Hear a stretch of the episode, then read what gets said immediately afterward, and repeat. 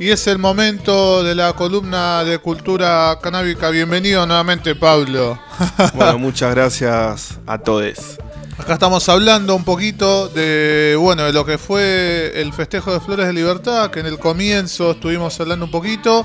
Eh, ya van a poder escucharlo ahí en, en, algún resumen que compartiremos en las redes, porque estuvo lindo la apertura, estuvimos hablando un montón de lo que fue el fin de semana, festejo, Flores de Libertad. Eh, y ahora llegó el momento oficial de la columna de cultura canábica. Contanos, Pablo, y comenzar en realidad con, con la temática del día de hoy. Bueno, la idea de esta noche es, más allá de hablar de algunas novedades que vamos a dejar para el final, eh, hablar un poco de eh, ciertas cuestiones que hay que tener en cuenta, ciertas cuestiones que hay que, mm, que, tener presentes cuando estamos en la recta final esperando para cosechar. A ver, la paciencia es una virtud que se trabaja todos los días. La planta tiene sus tiempos, los tiempos no se los vamos a poner nosotros a la planta, hay que saber esperar y bueno, durante la espera no hay que bajar los brazos, no hay que descuidarse, no hay que dormirse en los laureles y hay que tener en vista eh, ciertos ejes. Uno de estos ejes y principal es sea donde sea que, estemos cultivando, sea cultivo exterior, cultivo interior, siempre tenemos que buscar em, garantizar o mantener la salubridad ¿sí? de, de la planta. ¿Cómo podemos hacer esto? Bueno, primero que nada, tener una buena limpieza del espacio. En especial si hablamos de cultivo en indoor. ¿sí? Eh, fijarse de que si estamos regando, que no drene por todos lados, no mojar todo. Eh, es muy común que la gente cuando caen las hojas muertas eh, de la planta quedan sobre el sustrato alrededor del tallo y las dejen así. Hay gente que de repente tira materia orgánica arriba de la tierra, arriba del sustrato, porque bueno, tiene la idea de que está eh, aportando nutrientes, fertilizando, y la realidad es que todo lo que cae sobre el sustrato, sobre la tierra, alrededor del tallo, y entra en descomposición, lo que puede hacer es traernos problemas. Una cosa es que nosotros hagamos un compost en su debido tiempo, de buena manera, eh, o hagamos preparados, si se quiere, caseros, ¿sí? a base de eh, determinadas cuestiones orgánicas, determinadas verduras o lo que sea, con el fin de hacer un tipo de fertilización. Pero hay que tener mucho cuidado con esto, mucho ojo, porque el exceso de materia orgánica y en especial esto que hablábamos, que quede descomponiéndose sobre la tierra, nos puede atraer plagas y nos puede traer sobre todo problemas, eh, ya que se pueden originar hongos en el sustrato, hongos en el medio de cultivo, y eso nos puede atacar las raíces y nos puede eh, directamente cagar la planta es, muy común en el caso de gente que hace su propio compost casero y no lo composta debidamente o no espera los tiempos necesarios para que la materia orgánica, eh, para que el compost se forme debidamente, sí que tenga ese olor a bosque, que tenga esa, esa mm, digamos, a la vista, que se vea todo uniforme, que vos no puedas diferenciar una cáscara de, de banana del tomate que tiraste, bueno, son cuestiones que a veces se mezclan en el sustrato y nos pueden tener este tipo de problemas. Y lo que es la limpieza del espacio eh, va un poco de la mano con eso, no solamente en el indoor, sino también tratar de tener limpia la planta. Eh, si estamos regando, tratar de que no salpique sobre la planta, tratar de que las ramas no estén arrastrándose en el piso, de que no estén tocando el piso, de que no estén las plantas apretadas entre sí que corre una buena circulación de aire entre la parte aérea, y entre todas las ramas, las hojas de las plantas. Esto nos va a ayudar a mantenerla libre de plagas. Ahora, ¿Qué pasa si tenemos todos estos cuidados, estos recaudos y aparecen plagas igual? Bueno, lo ideal es durante toda la etapa vegetativa de crecimiento de la planta y primeras eh, semanas de floración usar insecticidas ecológicos para prevenir y no dejar la puerta abierta que venga una o más plagas y se instalen en nuestro cultivo. Tengo una pregunta, profesor. no me queda grande, pero bueno. Eh, se supone, ¿no? Eh, leí alguna vez, por eso te consulto, hablando de, estos de insecticidas y cosas así, que las plantas aromáticas colaboran mucho, digamos, con el ecosistema, como que naturalmente alejarían un poco las plagas. ¿Es así? ¿Es relativo? El profesor va a decir que es relativo. no, no, voy a decir que es relativo porque hay plantas aromáticas que sí, efectivamente, eh, ayudan a repeler cierto tipo de plagas Y, pero hay otras eh, plantas aromáticas que eh, atraen o le llaman la atención a algunos bichos. Entonces tenemos que tener cuidado en ese sentido. Por ejemplo, me acuerdo de un cultivador que decía en su momento que él usaba la menta, que él plantaba lejos de las plantas, plantaba menta, que crece como mata y se va mandando por todos lados. Y que la usaba para atraer ciertas plagas y que vayan a comerse la menta y que no le tocan la María.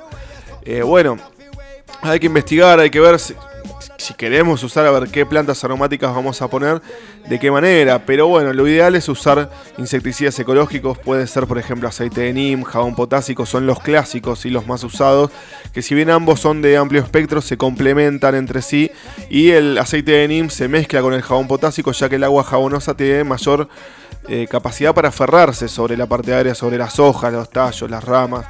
Eh, y se va, hace que el aceite de neem mezclado con esta agua jabonosa, con el jabón potásico, se banque más tal vez alguna llovizna, alguna lluvia, que no se limpie tanto y que se mantenga en el tiempo. Volviendo al tema aromáticas, eh, no, voy a decir el nombre de la persona para preservar su, su identidad, pero en su momento tenía una, una, lavanda grande. La lavanda sí cumple, digamos, comparándola con la menta, con esto de que quizás sea un poquito más protectora que... Mira, te soy honesto, la verdad es una, que una lavanda importante. Me, cagaste ahí en el tema. No estoy seguro en el caso de la lavanda, si es una planta hermosa que tiene mucho olor, pero la lavanda también hay que mantenerla.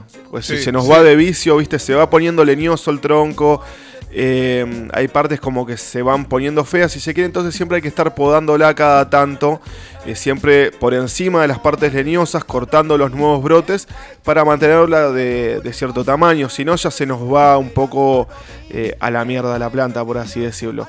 Y bueno, eso tiene que ver también con mantener ordenado o limpio el espacio donde vamos a estar cultivando. No te sé afirmar, no voy a mentirle a nuestros escuchas, si es que atrae o o repele.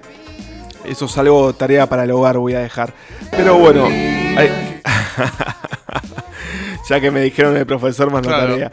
Son cosas como para, para ver, que lo vamos a dejar en el tintero. En cuanto a lo que son insecticidas ecológicos, ¿qué pasa? El jabón potásico y el aceite de neem se pueden ir usando.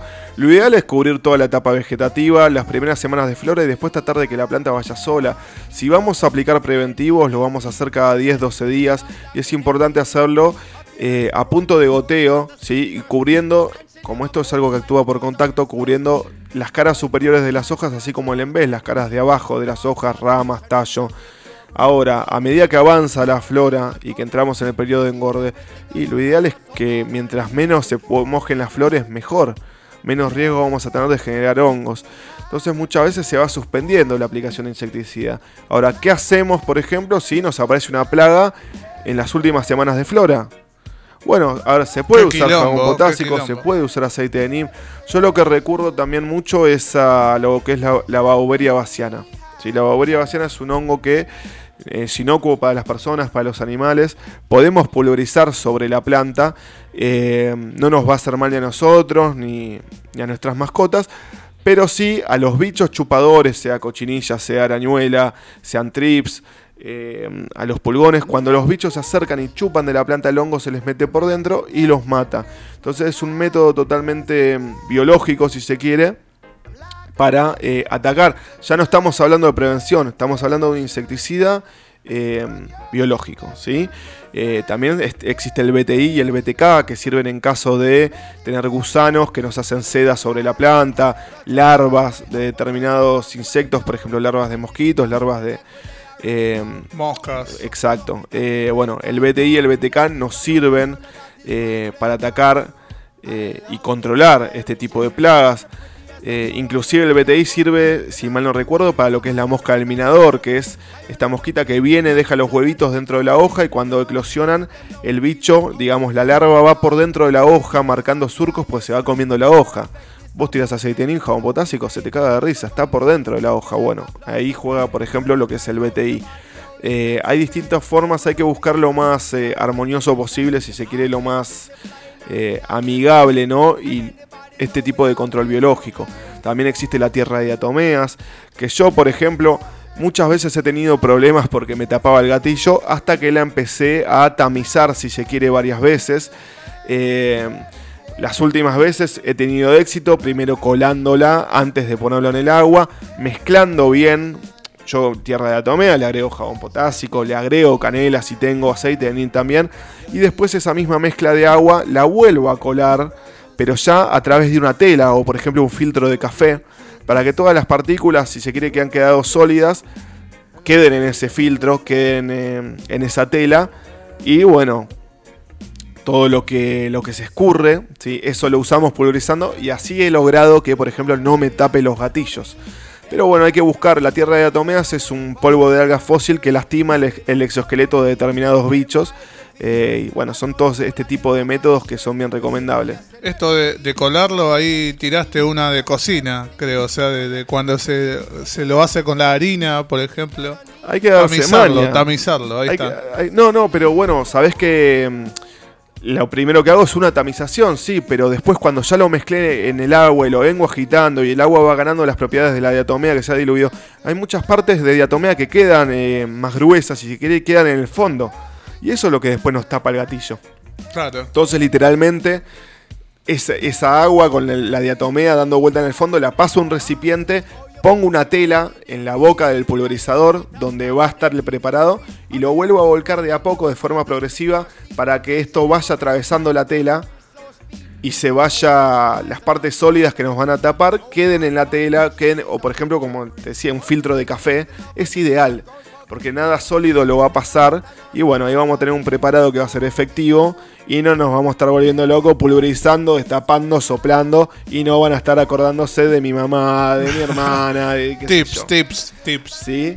Después, bueno, otras cuestiones. Hay que tener cuidado con las lluvias, como bien dijimos, lo ideal es no estar pulverizando las flores cuando están en las últimas etapas, tal vez desde la cuarta, quinta semana que empieza el periodo de engorde, ¿no? Eh, entonces, bueno, en ese sentido hay que tener cuidado con las tormentas, hay que tener cuidado con las lluvias. Porque a veces el agua continua, mientras que cae sobre las flores, se filtra dentro de ellas, se va colando dentro de los copos florales, dentro de las. Eh, bueno, dentro de los cogollos. Y al quedar capturada adentro, al quedar ahí encapsulada, si se quiere, se empieza a pudrir el coco por dentro. Y capaz nos dimos cuenta en el momento que estamos cerca de cosechar. Si no, es clave la observación acá. No hay que estarle súper encima, volviéndose loco, pero sí es importante todos los días tomarse 5 minutos, te tomas un té, mira la planta, relojeala, observala. Mira ambas caras de las hojas porque muchas plagas se esconden en las caras de abajo. No todas las vas a ver por arriba. Muchas veces cuando las ves en las caras de arriba pues ya te recoparon eh, bueno, y hay que tener cuidado en ese sentido con las lluvias. Hay gente que inclusive después de una buena tormenta ha sacado ventiladores al patio para que muevan las ramas, ventilen las ramas y se pierda este exceso de humedad. Yo directamente agarro con mucho cariño, sacudo un poco las ramas, te cagas de risa, pero no quiero que, que quede exceso de agua ahí, no quiero más problemas de hongos, porque ya los he pasado, ¿no? Uno se ha chocado contra la pared, aprende los ponchazos, para eso es esta columna, para que quienes nos escuchan no se comen los garrones que ya nos comimos antes. Se supone que este domingo llueve. Domingo y lunes, en teoría, por lo que vino el pronóstico ayer. Pero bueno, ese es, ese es excelente consejo, mono. Hay que ver el pronóstico todos los días.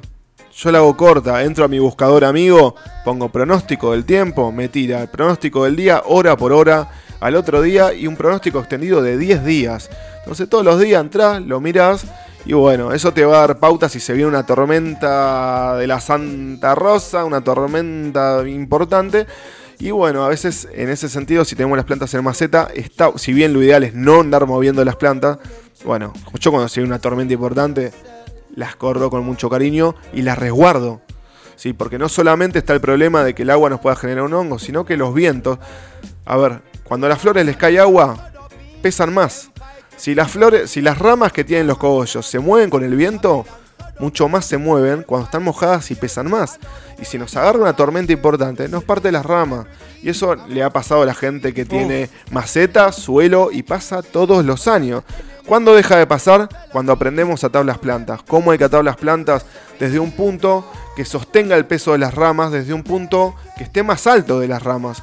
Nosotros podemos atar las ramas si se quiere para abrir un poco más la planta y que la luz pase de forma más pareja a la parte del medio si se quiere, de las ramas, las ramas secundarias, y tener una mejor producción. Pero cuando nosotros las abrimos, eh, tirando con sogas, con cuerdas, con retazos de tela, siempre algo que no lastime la rama, eh, generalmente se abren desde puntos de abajo. Es importante tomar puntos superiores a la altura de la planta, sea que ponemos un pitón en la pared, sea que armamos una estructura eh, con vigas de madera, sea que, no sé, tenemos un tendedero ahí, bueno, no cuelgo más la ropa, ato la planta.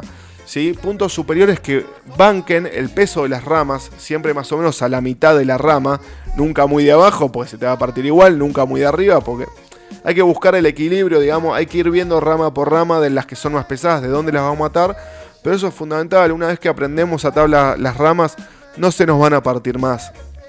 O bueno, va a ser mucho más difícil que esto pase. En ese sentido no vamos a perder cosecha se te parte una planta a la mitad, perdiste el 50% de lo que podías sacar. Y bueno, muchas veces los que hacemos cultivo en exterior es vida de granjero, a menos que te pongas a buscar el cultivo de invierno que se arranca ahora en otoño para estar eh, cosechando en las primeras semanas de septiembre, principios de primavera. Generalmente lo que más se usa es la temporada de primavera-verano. Entonces, bueno, si hacemos vida de granjero y tenemos que pegarle la vuelta al sol, hay que cuidar las plantas, ¿sí? una vez que, que termines todo, digamos, la primera parte de la columna, eh, te voy a pedir ahí unos minutos para dedicarle a esto del cultivo de invierno, para hacerte algunos comentarios, pero siga, siga. Después, otra cuestión es el tema de la fertilización. La planta va teniendo distintas necesidades a lo largo de sus etapas de vida, ¿sí? Desde que bueno, a ver, una vez que germina la semilla, la realidad es que no necesita nada porque las reservas las tiene en la propia semilla y en particular en los cotiledones, estas primeras dos hojitas redonditas que son distintas al resto de las hojas que va sacando, porque en sí los cotiledones no son hojas reales, sino son justamente esos reservas eh, de las cuales la planta, el plantín, el brote se va a ir alimentando para ir surgiendo. A medida que va creciendo, vamos a tener que fertilizar en mayor o menor medida con algo, con un tipo de nutriente, por ejemplo en crecimiento, eh, lo primordial es que no falte nitrógeno, si bien la planta va a comer micro y macronutrientes varios, eh, hay que favorecer lo que es el nitrógeno y en floración el fósforo y el potasio. Ahora, ¿qué pasa si nosotros seguimos fertilizando y fertilizando y fertilizando hasta, hasta el día antes de cosechar? Bueno, lo que va a pasar es que tal vez tengamos un cogollo que cumpla función, que tenga una resina que nos sirva para el uso que le queramos dar, sea un uso medicinal o sea eh, que nos queramos fumar uno y pasarla bien y disfrutar y relajar o lo que sea. Pero no va a tener un gusto, va a tener el sabor tapado, va a tener la ceniza muy negra, muy cargada, nos va a raspar mucho la garganta y eso justamente pasa porque la planta hasta el último día le estuvimos aportando nutrientes y la planta no terminó nunca de comer, nunca terminó de traspasar nutrientes dentro de sí misma, no terminó de hacer los procesos, no comió las reservas que guarda en las hojas o que guarda dentro de sí misma. Entonces, bueno, o sea, está bien, todo bien. Me, me gustó el efecto de la flor, pero no, no era lo que esperaba. No, no tiene el gusto que yo quería. Porque yo fumo las flores de un flaco saben re bien, huelen re bien, y por qué las mías una cagada de ceniza negra. Bueno, es esto. Hay que tener, em, siempre hay que mirar para adelante, hay que proyectar no solamente con el tema del pronóstico, sino estar calculando cuándo vamos a cortar. Y unos 15, 20 días antes de la cosecha, se corta con la fertilización y se riega solamente con agua. Después está bueno hacer lavados de raíces. Este tipo de lavados, a ver, o los hacemos duplicando, triplicando la capacidad de la maceta en cantidad de agua con la que vamos a regar.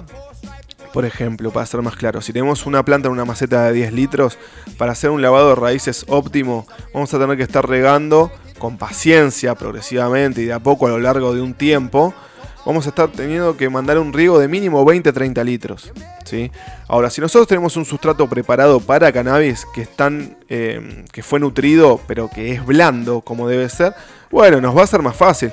Ahora, mucha gente no se vuelca el sustrato de cannabis porque dice, estos son unos chamulleros, te venden sustrato, te rompen el Y usan tierra negra o tierra del patio. Bueno, ¿qué pasa? Si vos usas tierra negra solamente, se hace mucho masacote, se apelmaza mucho, no drena bien y acumula mucha humedad y se puede hacer mucho barro. Entonces corres el riesgo de que al tirar tanta cantidad de agua, eh, el barro evita que las raíces tengan contacto con el oxígeno. En ese sentido, terminamos secando la planta, la planta se termina ahogando. Y se vos ves que la planta se seca y decís, loco, ¿cómo se seca si le estoy poniendo agua? Bueno, le pongo más agua, ¿no? Entonces es fundamental tener un sustrato que drene bien, que permite el contacto de oxígeno para con las raíces y también nos evitamos este el posible problema de, eh, por tanta agua que le hemos echado, que se genere un hongo por algún tipo de pudrición que se haya dado. Entonces, a veces también lo que nos conviene es, en vez de hacer un lavado de raíces solamente con agua, en estas cantidades, con el doble o el triple de agua de la capacidad de la maceta, sirven usar ciertos productos que sirven para el lavado de raíces. ¿Sí? Productos que pueden ser a ver, para que arrastren la carga de nutrientes que ha quedado alojada en el sustrato, en el contenedor. Entonces pegás un riego con una cantidad suficiente para que el agua drene por debajo de la maceta. 2, 3 litros, 4 litros, 5 litros. Usás una cantidad mucho menor, pero este producto sirve para arrastrar los, ex- los excesos de sales. Entonces a la planta la comida que le queda disponible es la que ya asimiló, la que tiene dentro, o un poco que haya quedado en el sustrato. En ese sentido, vamos a ver que la planta se va poniendo más amarilla, de un verde más clarito. Esto es lo ideal, lo ideal es llegar al final de la floración con hojas más tirando amarillo o un verde pálido, un verde claro. Si quiere decir que la planta ha comido sus reservas, ha digerido el alimento disponible. Entonces, bueno, en el momento de prenderlo va a tener una ceniza blanca, va a tener un aroma más marcado, va a tener eh, un gusto ¿sí? más agradable y no nos va a raspar el fondo de la garganta. ¿sí?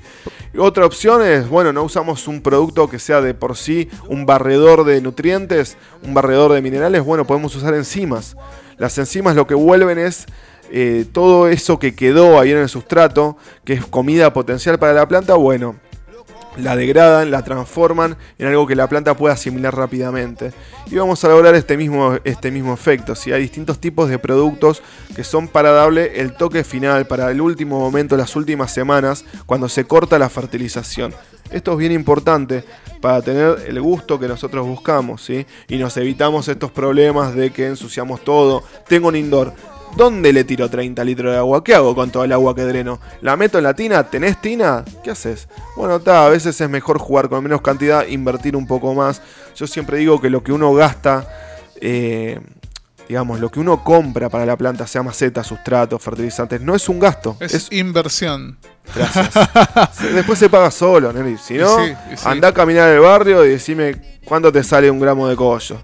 Lo ideal es el autocultivo, evitar el narcotráfico. Nosotros no somos narcotraficantes, nosotros cultivamos. Nosotros lo que bancamos es la planta, la verdad de la planta. La planta no nos hace mal, no nos hace delincuentes. Si no puede ser que si cruzo una frontera soy un ciudadano y si estoy en mi país soy un delincuente porque tengo una planta que crece de la tierra, Qué ¿no? loco, qué loco eso. La que le va hasta el ángulo con eso. No, es que claro. Cruzamos o sea, el río de la Plata y somos. Soy un ciudadano normal. estoy en la parada del bondi fumando uno al lado del oficial. Ahora, en mi país me tratan como un delincuente porque no quiero ir del tranza y porque yo quiero cultivar y quiero tener esa relación de dar y recibir para con la tierra y para con mis plantas, ¿viste?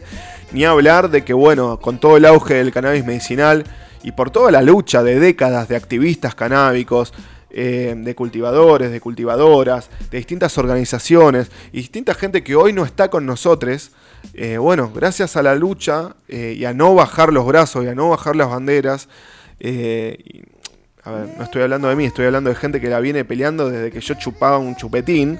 Eh, bueno, gracias a, a esto, estas cuestiones que se van acumulando a lo largo de la historia, estas luchas que se van, van confluyendo, hoy estamos logrando conquista de derechos. Bueno, no hay que bajar los brazos y hay que ir por todo. Se celebran los avances, claro que se celebran. Una escalera no se sube de un salto, se sube escalón por escalón. Vamos a la realidad. Pero bueno, queremos lo, a ver, queremos transformar la realidad a luchar por nuestros derechos. Esto es así.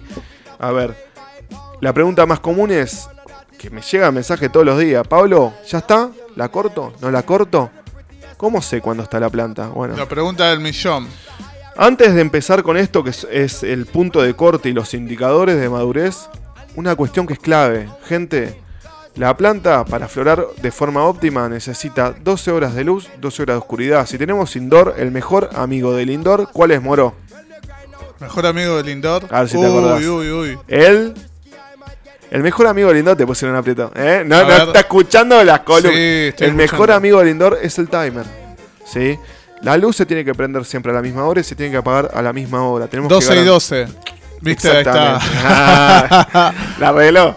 tenemos que garantizar, eh, simular esos días cortos, ¿sí? equiparables con lo que son las horas de oscuridad, un fotoperiodo más similar al invierno, que es donde la planta naturalmente dice, che, me tengo que reproducir porque el frío me la va a dar. Entonces, bueno, en el indoor es más controlable con un timer. Ahora, si estamos en exterior, por favor, que no les den luces a las plantas. Las plantas necesitan oscuridad total desde que se hace de noche hasta que sale el sol en la mañana. Ahora está oscureciendo entre las 7 y las 7 y media. Bueno, oscuridad total. Que no le dé ni una luz de un vecino, ni una luz de la calle, ni una luz de nuestra casa. Si yo estoy con la computadora hasta las 2 de la mañana y tengo las cortinas abiertas, cerrá la cortina o apagame la luz. ¿Sí? Así sea un foco LED de 5 watts que tengamos, no le tiene que dar luz directa a la planta. ¿Por qué? Porque esto se convierte en contaminación lumínica, la planta no termina de caer parada, en qué momento se encuentra, percibe estímulos de la luz, por más leve que sea, y nunca nos va a florar de forma correcta. Me ha pasado varias veces que vengan clientes y me digan, loco, me flora la mitad de la planta, la otra mitad no me flora. Bueno, Nero, apaga el reflector. Yo entiendo las cuestiones de seguridad, bueno, busquemos otro método, no sé. Comprate un perro. Pero subí las medianeras, no sé tener buena onda con tus vecinos, es clave. Cuidemos, le decís. Cuidémonos, pero la planta, esto es algo 2 más 2 es 4. Para que tenga una floración óptima, lo que mueve el metabolismo de la planta no, es, no son las horas de luz. La cantidad de luz que percibe la planta, la calidad de la luz que percibe la planta es lo que la va a estimular para tener una buena floración, generar una buena resina. Pero lo que mueve el metabolismo de la planta son las horas de oscuridad total y de corrido que tenga la planta. Por eso hay que garantizarle 12 horas de oscuridad, ¿sí? Y ningún tipo de contaminación lumínica. Denme bola, después me lo van a agradecer. Esto es clave, pasa muy seguido. Y hasta que no te lo dicen, ni se te ocurre a vos que la bombita esa que tenés ahí en un rincón te está jodiendo la flora. Vos lo que decís es, este fertilizante no funciona o algo estoy haciendo mal. Bueno, mientras más factores podamos tener bajo control, más fácil va a ser llegar al éxito, ¿no? Pasa, pasa lo que decís, con las luces pasa. pero nos ha pasado siempre. Eh, bueno, por eso es importante el compartir el, eh, estas charlas entre cultivadores. Hay que tener mucho cuidado con los foros, pero si tenemos confianza en otro cultivador, bueno, los intercambios es lo que nos enriquecen. Ahora, ¿cuáles son los indicadores de, madurez? De madurez ¿sí? El indicador más mentiroso es la coloración de los pistilos, que son los pistilos. Los pelitos blancos, esa, los pelitos blancos que van sacando los cogollos, cuando se van formando se llaman pistilos. Estos pistilos tienden a oxidarse a medida que el cogollo va madurando, estamos llegando al final de la floración. Pero, a ver, puede pasar que por cambios de temperatura drásticos, porque hemos pulverizado con algún producto sobre la planta sin querer, puede pasar que haya un factor externo eh, ¿sí? que haga que estos pelitos se oxidan. Entonces uno ve los pelitos marrones, va y corta, el, va y cosecha la planta. A ver, si la planta no tiene una resina, no tiene buena cantidad de resina y esa resina no está madura, podés hacer lo que quiera con ese cogollo que no va a tener efecto. No va a tener efecto esa flor. Entonces, el pistilo, mientras que se mantengan blancos, eso nos da pauta de que podemos seguir para adelante, que tenemos tiempo por delante. Pero para mí los dos indicadores más importantes ¿sí? son la resina, los tricomas y los cálices. Vuelvo un segundo. ¿Cuál es la función del pistilo?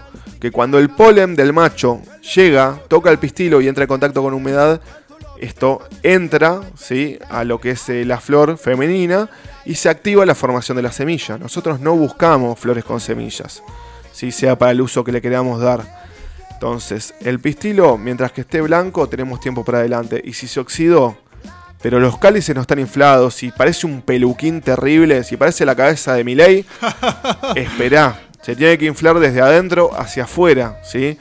Estos cálices cuando están inflados, cuando la flor se infló de adentro hacia afuera, vamos a ver que de cada, para decirlo mal y pronto, se ve carnoso, ¿sí? Se ve con cuerpo y vas a ver que de cada cáliz hay dos o tres pistilos que salen. Ya no es más una peluca, sino algo como más acomodado, con más forma, si se quiere. ¿sí? Eso eh, se llama el engorde del cogollo. Y lo fundamental es la resina, los tricomas. Este brillo que se va generando sobre el cogollo y sobre las hojas que están más pegaditas al mismo, a la misma flor, eh, a las inflorescencias. ¿sí? Estos, estos tricomas se van formando primero aparecen de un tono transparente, después van madurando, van creciendo y se van poniendo de un tono blanco, ¿sí? Blanco lechoso. Ya si se quiere, cuando la planta está bien blanca, blanca, blanca los tricomas, esto hay que verlo con lupa, ¿no? Una lupa que tenga un aumento por 60 y de ahí para arriba. Si, queremos poder ver bien. Hoy por hoy te bajás una aplicación, si querés, no tenés una lupa, te bajás la app al celular. ¿sí? Eh, lupa con luz, si querés. Está al alcance de todos. ¿eh? Es cuestión de poner un poco de voluntad y tener estos factores en cuenta. Si vos ves que la resina está toda blanca, bien blanca, bueno, si vos querés ya podés cortar. Muchos cultivadores dicen que el punto óptimo de corte es cuando tenemos cierto porcentaje de los tricomas blancos y un porcentaje menor o hasta el 50% de un color ámbar, de un tono ámbar, que esto es un tono rosáceo si se quiere. ¿Sí? Esto nos está marcando la pauta de que ya llegó la madurez. Ahora, si nosotros seguimos esperando también y nos pasamos de vicio, porque está bueno tener paciencia, pero tampoco dormirse. Si nosotros seguimos esperando, llega un momento que es de ámbar, todos los tricomas se ponen ámbar y pasan y se ponen de un tono más, más tirando a rojo, más tirando a marrón. Bueno, se nos pasó la maduración si usamos va a tener un... Esa flor va a tener un efecto más corporal, si se quiere, más similares a las índicas, ¿sí? más relajante, no, tanto, no tan psicoactivo, no es algo que te va a activar o que te va mm, a dar esa llamada euforia, sino que va a tener un efecto más corporal, tal vez te va a relajar de más, no, tampoco irnos a los extremos, ni cortar nunca un cogollo que tenga los tricomas transparentes, porque no te dan la carga de cannabinoides que nos va a servir para hacernos nuestra medicina o para usarlo del uso que queramos hacer, sea fumándolo, vaporizando, hacer una crema, lo que sea. Nunca cosechar, repito, con tricomas transparentes, pero tampoco esperar a que se pongan todo rojo, todo marrón, todo ámbar. Un 50-50 entre blanco y ámbar está bien. Si querés podés tener un 75 bien blanco, un 25 ámbar, Está bien también, porque después durante el, secado y la manicura y el tiempo que lo tengamos, a menos que las tengamos bien guardado al vacío o frisados sin aire, hay que averiguar después, tarea para el hogar también, cómo se frisa. ¿Se pueden frizar las flores? Sí, hay que ver cómo se frisan, no hagamos cualquier cosa. Eh, a menos que le demos una vuelta de tuerca importante a cómo lo vamos a mantener los sucesivos meses, se siguen degradando un poco más los cogollos, siguen degradándose los, los eh, tricomas, ¿sí? Entonces, bueno, tampoco dejar que se nos pase de maduración. Entonces, recapitulamos, ¿cuáles son, Moro, cuáles son los indicadores de madurez más importantes? los colores, ámbar y blanco. Ahí va. En, lo que es la resina de los tricomas, una tonalidad 50-50, 75% blanco, 25% ámbar y los cálices bien inflados, ¿sí? un cogollo bien gordo que se infló de adentro hacia afuera. Y por último le vamos a dar bola a los pistilos, que se van a ir oxidando. Ya si está en la mitad oxidado y la mitad blanco, pero la resina nos está diciendo que hay que, cosechar, si los tricomas nos dicen que están listos, cosechamos. No, no le damos tanta bola a los pistilos. ¿sí? Ahora, a partir de eso es fundamental hacer una buena manicura, ¿sí? que en el momento de la cosecha, que es la manicura, que vamos a sacar el exceso de hojas que no tienen tricomas, ¿sí? y también vamos a hacer una manicura fina, que es sacar las hojas que están pegadas en exceso a la misma flor, pero ¿cuál es la manicura frina? Estas hojitas que tienen resina, que tienen tricomas. Bueno, las separamos, nos podemos echar una manteca, nos podemos hacer un brownie. Después hablaremos de este tipo de preparaciones eh, en lo que es lo gastronómico, si se quiere algún postre, algo para, eh, para el bajón. Pero eh, bueno, esa manicura fina se puede guardar, se le puede dar distinto uso. Lo ideal es sacar el exceso de materia vegetal eh, de hojas puntualmente. ¿Por qué? Porque durante el secado esto va liberando la humedad que tiene por dentro. Y si dejamos mucha hoja apretada contra el cogollo, a la liberación de humedad, y si no hay una buena recirculación de aire, se nos puede hacer un terrible hongo. Justamente lo que no queremos. Primero, se corta, se cosecha, se hace una buena manicura y se pone a secar. ¿En qué lugar se pone a secar? En un lugar que sea seco, que a la vez pueda, tengamos la posibilidad de hacer una buena recirculación de aire, ¿sí? E incluso eh, si es oscuro, en teoría se buscan lugares oscuros. Está bueno también que tenga cierta luz, eh, mínima luz tenue, mínima claridad, que se asome por algún lado, porque esto eh, va en contra de lo que son las formaciones de los hongos justamente. ¿sí?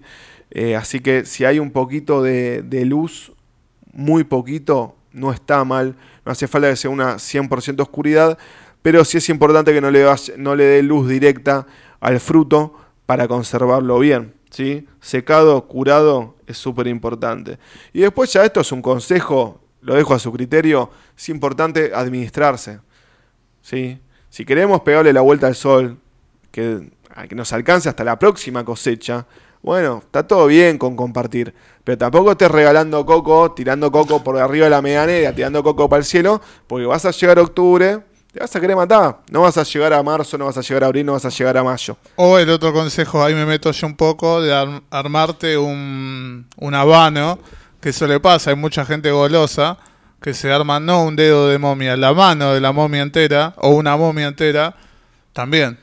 Y, viste, al principio tenemos flores, somos todos, viste, kimping. Estamos fumando ahí unos terribles tronchos. Yo todavía me acuerdo un cigarro grande que me armé para Navidad que después lo estuve llorando tres semanas cuando me quedé ah, sin flores, ¿me entendés? No sabés cómo comía eso, claro. Lo llené todo. Y después decís, boludo, ¿y ahora qué te queda? ¿Medio frasquito? Si tenía todo lo que sacaste, bueno, hay que administrarse, a ver. Y también tiene que ver con la reducción de daños y el consumo responsable. No hagamos gilada, ¿no? Pero también, para, para quizás contrarrestar un poco lo, lo que nos está diciendo Pablo, recuerdo los resultados de la encuesta canábica, donde había un alto porcentaje de gente que regalaba. Entonces también pasa eso, o sea, como no tanto despilfarro, sino el convite, el, el convite, mirá. A ver, no seas rata, compartí, podés compartir. Pero una cosa compartir y otra cosa que cada fin de semana caigo a la fiesta con un frasco de mermeluski terrible. Entonces, pará, a ver, juntate con tu gente, compartí uno, intercambiá. Un cultivador ayuda a otro cultivador en tiempo de sequía. Una mano ayuda a la otra. De repente a vos te va a faltar, va a venir un cultivador, te va a ayudar a vos hago el cultivador que te ayudó, le faltó, bueno, le compartís una parte de tu cosecha, nos cubrimos entre todos, ¿no? Porque tampoco es fácil.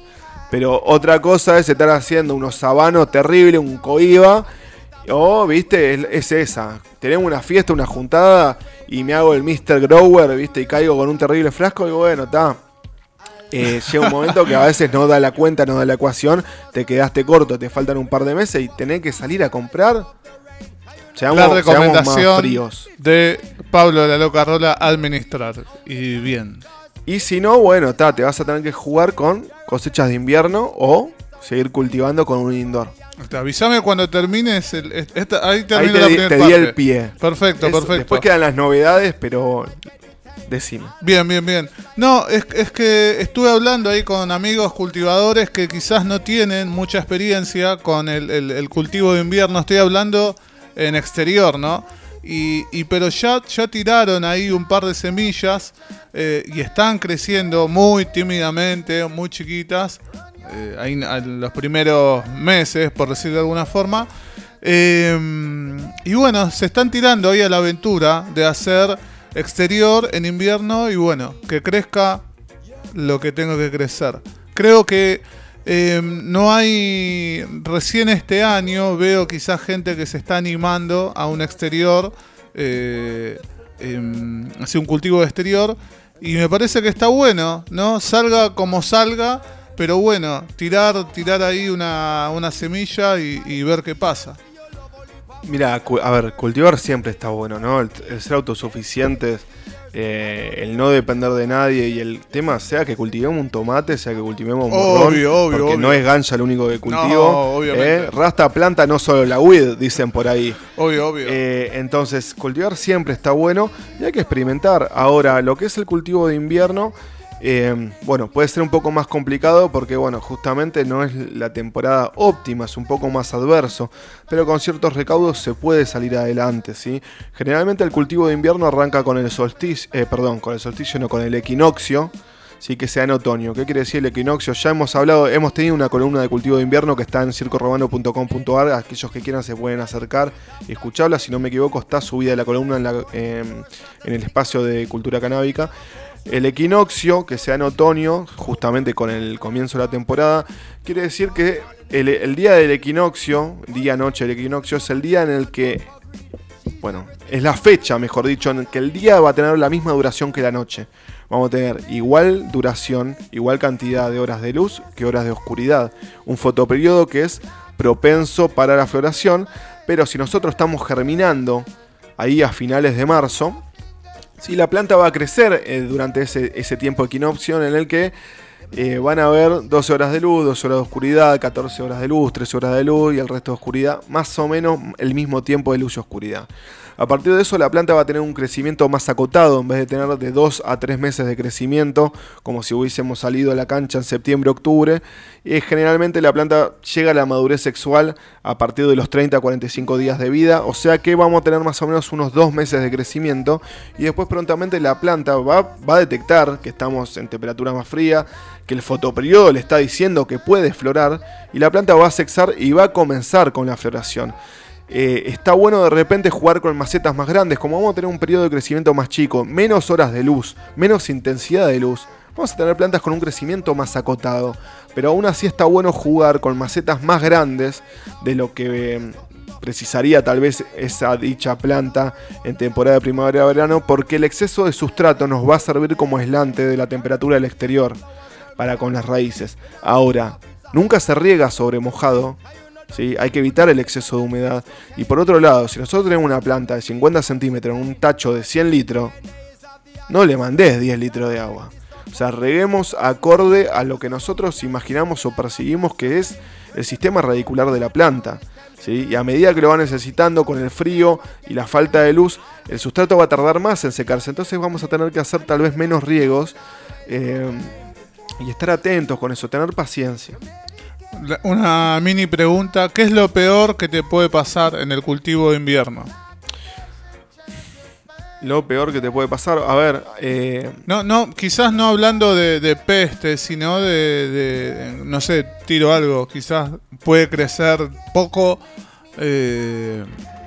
las plantas en, en, invierno, esto lo que estamos hablando, va a haber menos intensidad de la luz, menos horas de luz las plantas van a tener un crecimiento más acotado. Ahora, mucha gente de repente hace un cultivo de invierno tal vez en un lugar más protegido, techado, con alguna chapa transparente o con algún polietileno, algún plástico que deje pasar la luz, pero que protege tal vez de si cae algún tipo de helada. ¿sí? Según donde estemos, no es lo mismo estar en Avellaneda, estar en San Telmo o estar haciendo cultivo de invierno en San Vicente. Bueno, es más Mientras más es eh, el espacio abierto, es más común son más comunes las heladas.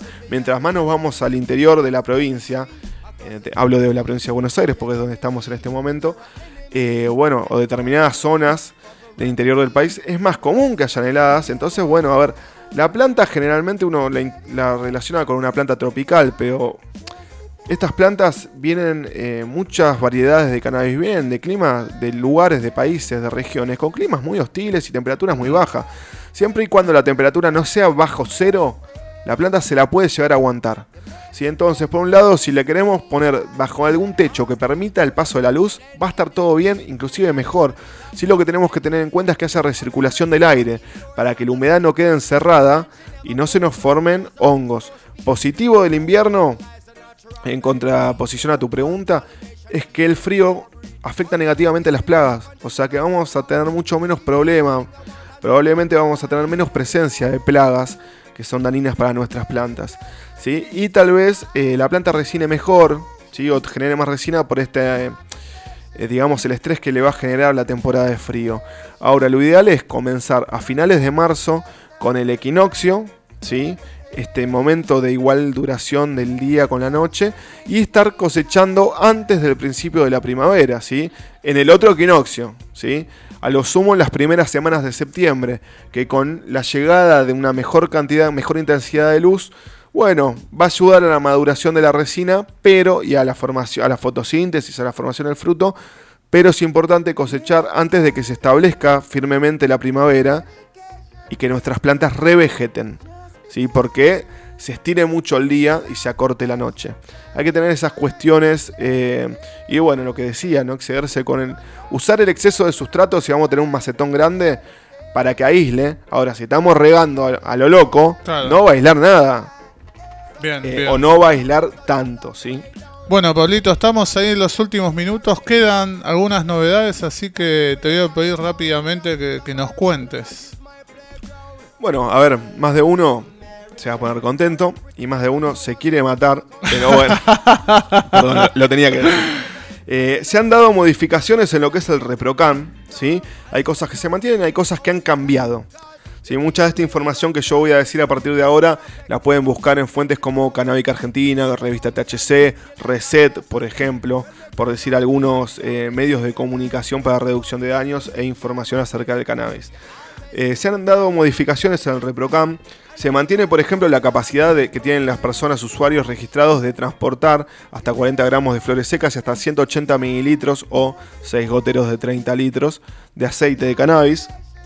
El límite de plantas se mantiene, que es de 1 a 9 plantas florando al mismo tiempo.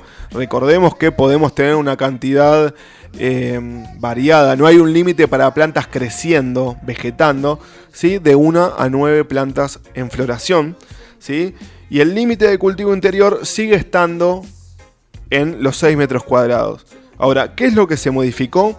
En exterior podemos tener un límite de, superficie de superficie cultivable de hasta 15 metros cuadrados. ¿sí? Y la verdad que es un poquito más lógico. O sea, se nota que con el paso del tiempo y a los ponchazos, bueno, ciertas cuestiones se van reformulando para bien, ¿no? Caída de maduro que si tenés plantas en exterior, más si tenés plantas en suelo, ¿cómo haces para tenerlas solamente? ¿Querés tener nueve plantas en exterior? Está. ¿Qué haces en 6 metros cuadrados si las tenés en suelo? Es complicado, bueno, está. Ahora podés cultivar en exterior, sea en maceta o en suelo, hasta 15 metros cuadrados. Se han eliminado ciertas cláusulas como la quinta, que hacía responsable del tratamiento del profesional de la salud.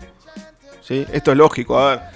Yo soy profesional de la salud, ¿no? Un profesional de la salud a mí me da una receta por un medicamento que yo necesito. Ahora, si yo compro ese medicamento y lo estoy vendiendo en la esquina, ¿qué culpa tiene el médico que yo soy un zapato? O que yo estoy haciendo boludeces, ¿no?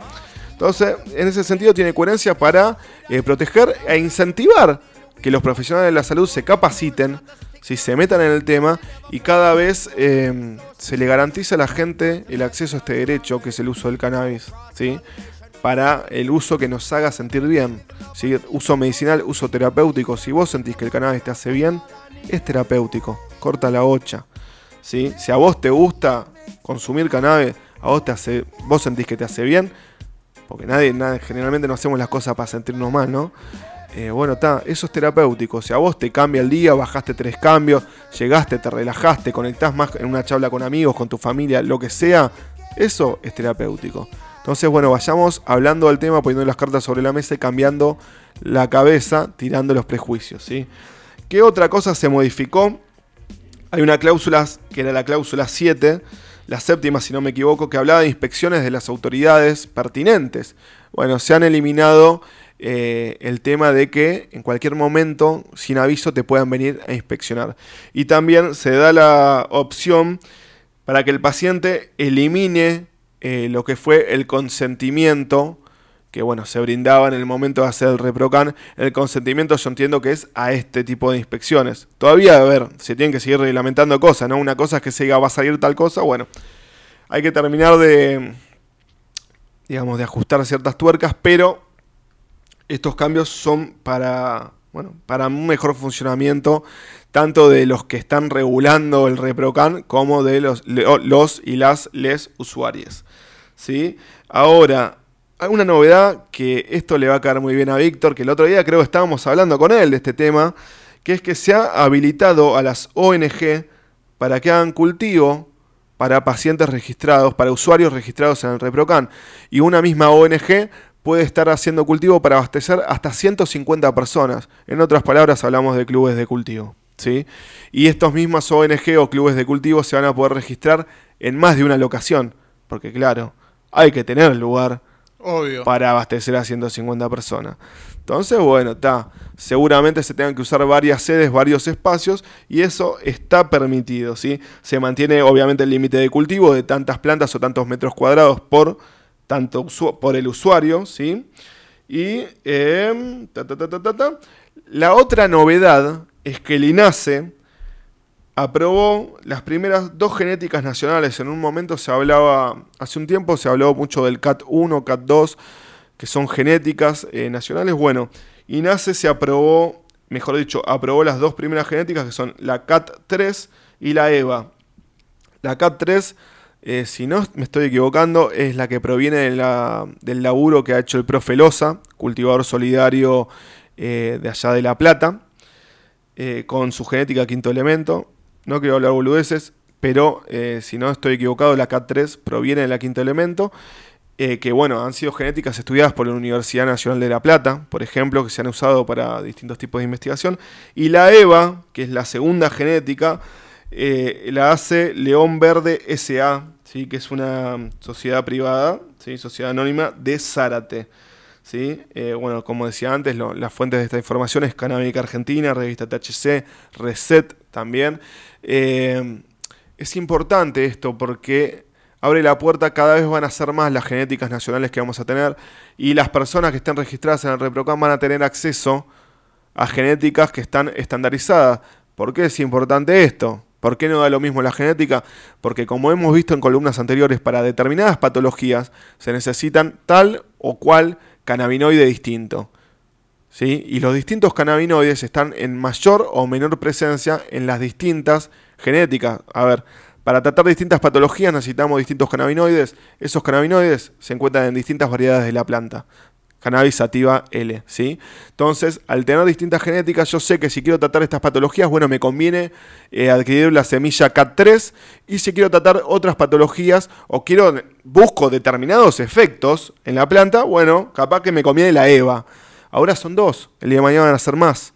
Y el día de mañana se van a abrir las fronteras y van a venir semillas de afuera también y se va a hacer algo un poco más, más peleado. Lo importante acá es que la gente tenga derecho y acceso a semillas de calidad, ¿sí? que han pasado por los procesos o estándares necesarios para saber lo que estás eh, adquiriendo, ¿no? Y que tengas garantía de que la planta que estás cultivando con tanto amor y tanta paciencia te va a servir a vos, a tu ser querido, a tu vecino, a tu vecina, a tu amigo, a tu madre, a tu padre, a tu hijo, y te va a servir a vos. Así lo que quieras es relajarte un sábado, un domingo, cuando saliste de laburar y ta. Perfecto, perfecto. Qué, qué novedades interesantísimas. Así que Víctor debe estar muy contento. Eh, lo de los clubes de cultivo, esto de las ONG cultivando, la verdad que es algo muy lindo, algo muy bueno. Y nada, es un muy lindo laburito. ¿Quién no querría ser jardinero, no? Obviamente, muy interesante por miles de cuestiones, como hablamos en su momento con Nermi del Jardín del Unicornio, porque tenés gente que quizás, no sé, eh, se la trabaja viajando todo el tiempo y no puede estar prestando atención a una planta, gente que no quiere simplemente tener una planta eh, gente que no le da el espacio, gente que, no sé, por distintas cuestiones no puede y bueno, de esta forma van a tener acceso. Eh, hemos, visto, hemos visto documentales eh, o gente que cultiva y quizás no le alcanza ¿no? lo que puede cultivar para, para, el uso que le quiere dar. hay muchas situaciones. Y vimos un documental con Pablo en el Festival de Cine Canábico Internacional del Río de la Plata, un documental que hablaba eh, sobre los clubes de cultivo muy, muy interesante en España. Es una, perdón, es una función social y es un accionar solidario que estás ayudando a la gente a acceder a un derecho que, como vos dijiste, por distintas situaciones, por distintas realidades, no pueden cultivar, no tienen el tiempo, no tienen las herramientas, no tienen los conocimientos un montón de cuestiones, como vos bien dijiste. Bueno, los clubes de cultivo van a garantizar el acceso a un producto, eh, una flor, un derivado de calidad. Es así. Muchas gracias, Pablo, por todo el contenido. Impresionante. Próximamente en circoromano.com.ar, en Spotify también. Así que nos estaremos reencontrando en el próximo mes. Eh, ya con, no sé si la previa o el post de la Marcha Mundial de la Marihuana. Así que hay que mirar el calendario nada más. Después de dos años de no marchar. Bueno, totalmente. La verdad que me sacaste las palabras de la boca porque en mayo, eh, como es histórico, se viene la Marcha Mundial de la Marihuana. Eh, hablábamos de esto de conquistar derechos, continuar con las luchas, las luchas que vienen desde hace años, desde hace décadas. Bueno, a ver a seguir construyendo desde el lugar que cada uno pueda, ¿sí? Eh, sea ayudando al vecino. Eh, pero bueno, si podemos visibilizar, si podemos hablar, poner el tema sobre la mesa, eh, si podemos tratar de generar conciencia, desestigmatizar, tirar prejuicios abajo, mejor aún. Y si podemos salir a manifestarnos y a visibilizar nuestras situaciones y nuestras realidades y qué es lo que queremos para el futuro, mejor aún. Así que bueno, se viene esta marcha. Eh, ya se ha hecho, bueno, ya se han hecho actividades el año pasado. Se hizo la marcha nacional, si mal no estoy recordando, fue el 24 de noviembre y ahora es el momento de la marcha a nivel mundial, el primer sábado de mayo. Así que bueno, estaremos con esas novedades.